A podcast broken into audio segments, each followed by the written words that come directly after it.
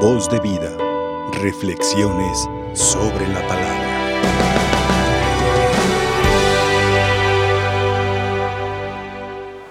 No sé si has oído hablar antes de la regla 80-10-10, que según los expertos en convivencia humana, de el 100% de personas que conocemos,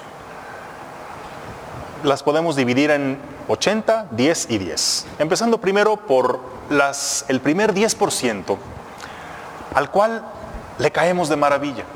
Es más, que nos aman, que somos fundamentales en su vida, las personas que son claves para nosotros, aquellos que nos consideran tan cercanos, tan importantes, que son nuestra familia, amigos, los más íntimos y entrañables, serán apenas un 10% de los que conocemos, los esenciales. Hay otro 10% del total de los que conocemos a los que les caemos mal, que de plano no nos soportan, que nos tienen mala voluntad, que podrían llamarse nuestros enemigos declarados. Pero mira, son solo el 10% de los que conocemos. Porque el otro 80% pues serían esa gran mayoría de los cuales, ay, pues conocemos, ubicamos, no tenemos nada contra ellos, es más, hasta nos caemos bien, nos la llevamos en paz, pero pues su presencia o ausencia en nuestra vida no es de la mayor relevancia. Entonces, en circunstancias normales, más o menos en esa proporción, eh, están las personas que conocemos. Y tú, si traes a la memoria a las personas que conoces, ¿tú en cuál grupo las ubicarías? Del 80, 10, 10. Bueno, y si esta misma regla la aplicáramos a Jesús, Jesús también tiene su 80, 10, 10. Sabemos que tiene un grupo de personas que lo detestan.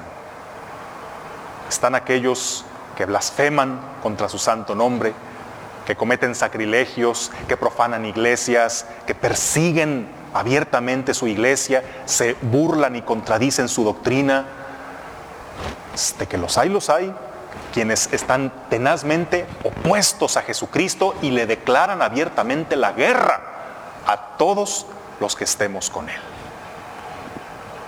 Pero así como hay quienes le aborrecen, también hay quienes le aman hasta la locura. También hay quienes lo han dejado todo por Él, patria, familia, riquezas, que han cruzado continentes por ir a proclamar su santo nombre, que llevan una vida consagrada al 100%, un estilo de vida sacrificado por su causa, por ir a llevar su evangelio, por ir a servirlo en los hermanos necesitados, por vivir totalmente consagrados a su adoración. También están aquellos que Jesucristo es el centro de su vida, es el amor de su vida y por el cual están dispuestos a todo, incluso la muerte, el derramar su sangre por él, sería una ganancia, sería el mayor de los honores.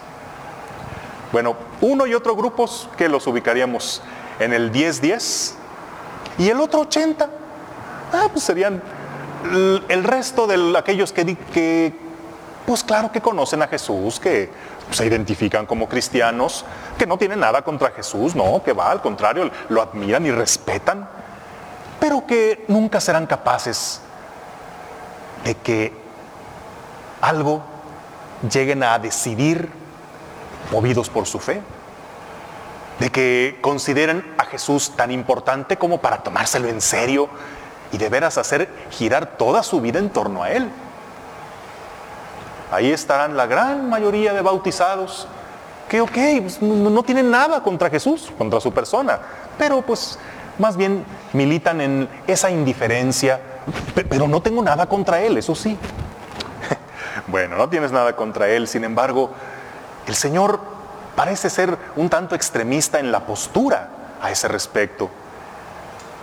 Aquí no están de que los que están conmigo, los que están contra mí y los que no tienen nada contra mí, pero ahí andan. No.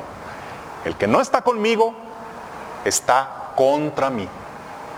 Y el que no recoge conmigo desparrama.